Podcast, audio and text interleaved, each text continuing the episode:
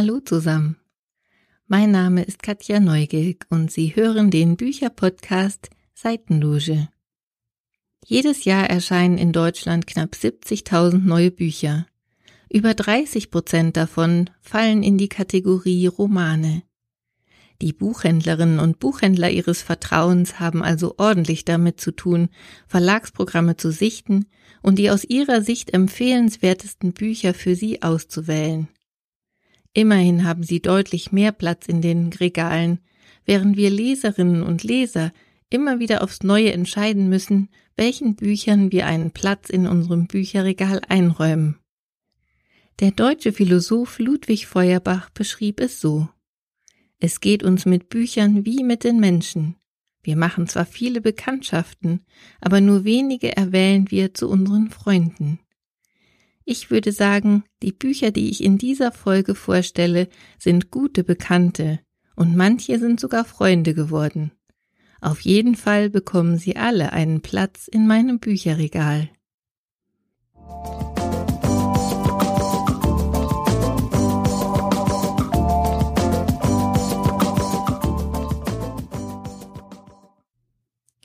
Der finnische Autor Mika Nusiainen hat mit Quality Time einen lustig schrägen Familienroman geschrieben.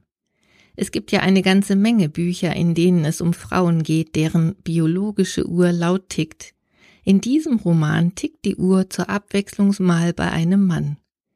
Sammy verliebt sich immer recht schnell und ist jedes Mal felsenfest davon überzeugt, dass es sich diesmal um die Frau seines Lebens handelt. Um auch die Frauen davon zu überzeugen, dass er der beste Vater für ihre zukünftigen Kinder ist, sucht er Hilfe im Internet und stößt dort auf einen Blog namens Quality Time. Dort klingt alles ganz einfach und geschmeidig. Die Bloggerin beschreibt, wie perfekt ihr Leben dank Wald-Yoga, selbstgebackenen Hirsekeksen und der richtigen Wandfarbe verläuft. Selbstverständlich hat sie einen Traummann, der sie auf Händen trägt und ein wohlerzogenes Traumkind. Dieses Ideal strebt auch Sammy an. Aber auf der Suche nach seiner Traumfrau passieren ihm allerhand Missgeschicke, die ihn in schwierige Situationen und die Leserinnen zum Lachen bringen. Regelmäßig scheitert er an seinen zu hohen Erwartungen, und so schlägt er die Frauen seines Herzens immer ganz schnell in die Flucht. Dieses Buch ist herrlich komisch und sehr unterhaltsam geschrieben. Frauen und Männer kommen gleichermaßen auf ihre Kosten. Ich garantiere Ihnen, Sie werden ordentlich lachen und in regelmäßigen Abständen den Kopf schütteln und die Augen verdrehen. Garantierte Quality Reading Time.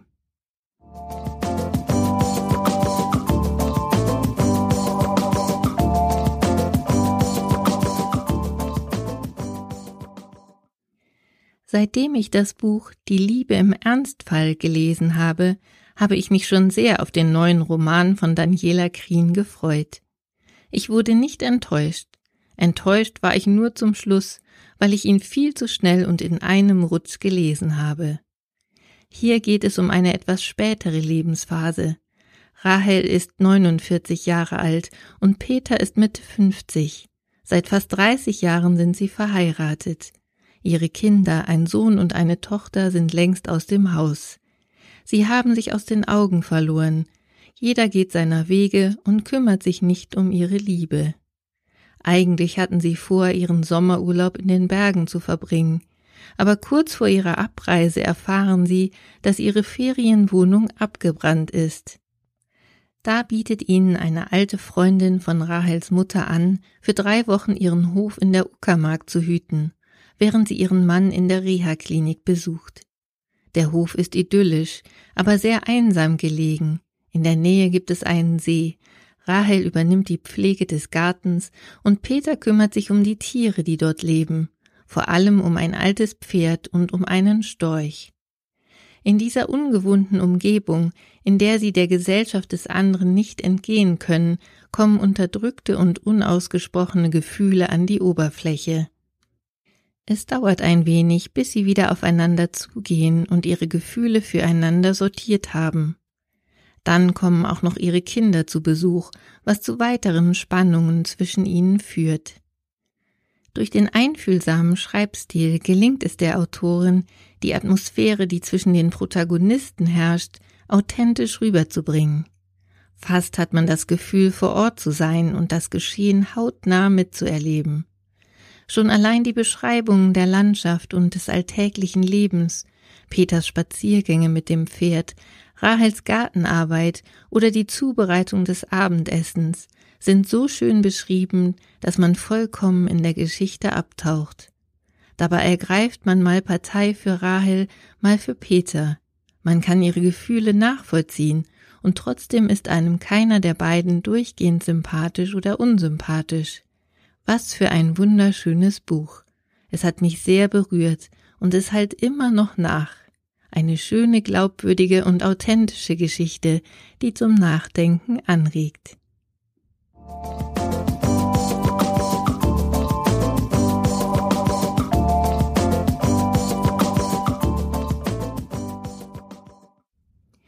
Absolut begeistert bin ich von dem Roman Die Nachricht von Doris Knecht. Ich bedauere noch keinen ihrer anderen Romane gelesen zu haben, aber ich werde das schleunigst nachholen. Protagonistin des Buches ist Ruth, deren Mann vor vier Jahren bei einem Skiunfall ums Leben kam. Sie lebt mit ihrem jüngsten Sohn allein in dem Haus, das sie einst mit ihrem Mann und ihren Kindern geteilt hat. Es hat sie Zeit gekostet, über den Tod ihres Mannes hinweg und mit dem Alleinleben zurechtzukommen. Beruflich schreibt sie Drehbücher fürs Fernsehen. Sie hat Freunde, die ihr nahestehen und mit denen sie sich regelmäßig trifft und austauscht. Sie ist wieder in der Spur, genießt ihr Leben. Doch eines Tages erhält sie eine anonyme Nachricht von einer Person, die mehr über ihr Leben zu wissen scheint als sie selbst. Kurz ist sie beunruhigt, aber dann löscht sie die Nachricht in dem Glauben, dass das ein Einzelfall bleibt, dass das einer dieser Spinner ist, der irgendwelchen Blödsinn schreibt. Aber weit gefehlt. Immer wieder und in immer kürzer werdenden Abständen erhält sie beleidigende, hasserfüllte Nachrichten, in denen es um sehr private Dinge geht, um Dinge, die eigentlich niemand außerhalb ihrer Familie und ihres Freundeskreises wissen kann.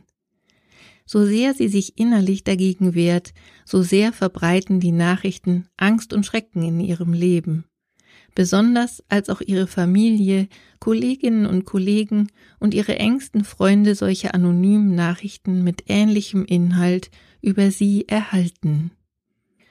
Ruth versucht mit aller Kraft, sich nicht beeindrucken zu lassen und herauszufinden, wer diese Gerüchte über sie verbreitet. Von Beginn an lebt und leidet man mit der Protagonistin.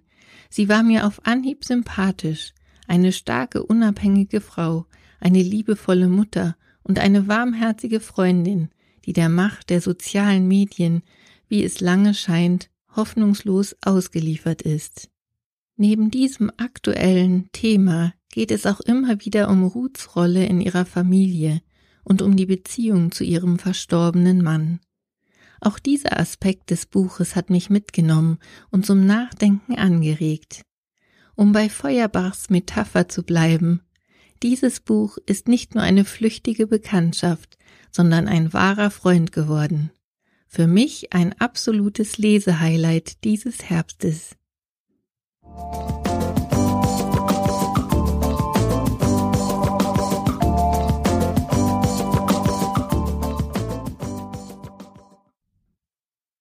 In der ersten Folge meines Podcasts habe ich den Roman Der Sommer meiner Mutter von Ulrich Bölk vorgestellt.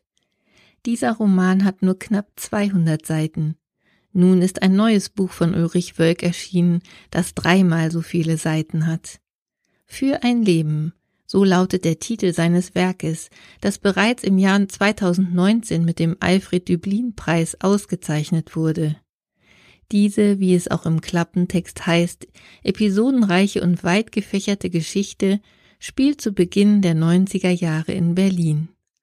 Hauptsächlich geht es um das Leben zweier Frauen, die sich durch einen Zufall begegnen. Niki, die mit vollem Namen Nikisha heißt, ist in Afghanistan geboren und in Indien und Mexiko aufgewachsen. Ihre Eltern sind Hippies, die seinerzeit mit einem alten VW-Bus um die Welt reisten und sich, als Niki ungefähr zehn Jahre alt war, in Mexiko niedergelassen haben. Mit Anfang 20 zieht sie nach Abschluss ihres Medizinstudiums nach Berlin und beginnt dort in einem Krankenhaus zu arbeiten. Lou, die mit vollem Namen Ljubina heißt, ist das Kind eines Deutschen und einer Kroatin. Lus Mutter stirbt sehr früh an Lungenkrebs, ihr Vater kann den Tod seiner Frau nicht verwinden und beginnt zu trinken. Lou ist schon früh auf sich allein gestellt, zieht mit 15 bei einem Nachbarn ein, weil sie ihren betrunkenen Vater und seine Ausfälle nicht mehr erträgt. Um die Lebensläufe und die Begegnung dieser zwei Frauen hat Ulrich Wölk einen großartigen, facettenreichen Roman geschrieben, den man unmöglich in wenigen Sätzen zusammenfassen oder beschreiben kann.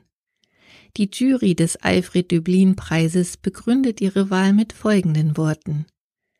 Detailgenau, lebensnah, tragisch und komisch geht Ulrich Wölk den großen Fragen des Lebens nach, Liebe und Tod. Das Buch birgt viele unerwartete Wendungen und Überraschungen, ist teilweise sehr komisch und schräg, aber auch sehr berührend und es stimmt nachdenklich. Hierzu ein Beispiel, ein Zitat aus dem Buch. Alle Menschen, so sagte sie sich, hingen an bestimmten Ideen oder Sehnsüchten oder Vorstellungen von einer geglückten Version des eigenen Schicksals, und niemand wusste, schon gar nicht man selbst, wie viele Irrtümer hinter all diesen Entwürfen für so ein Wunschleben steckten. Alles, was einen antrieb, war ein Gemisch aus Mutmaßungen und Tagträumen. Nehmen Sie sich Zeit für dieses Buch und lassen Sie sich darauf ein, dann ist es ein großes Lesevergnügen.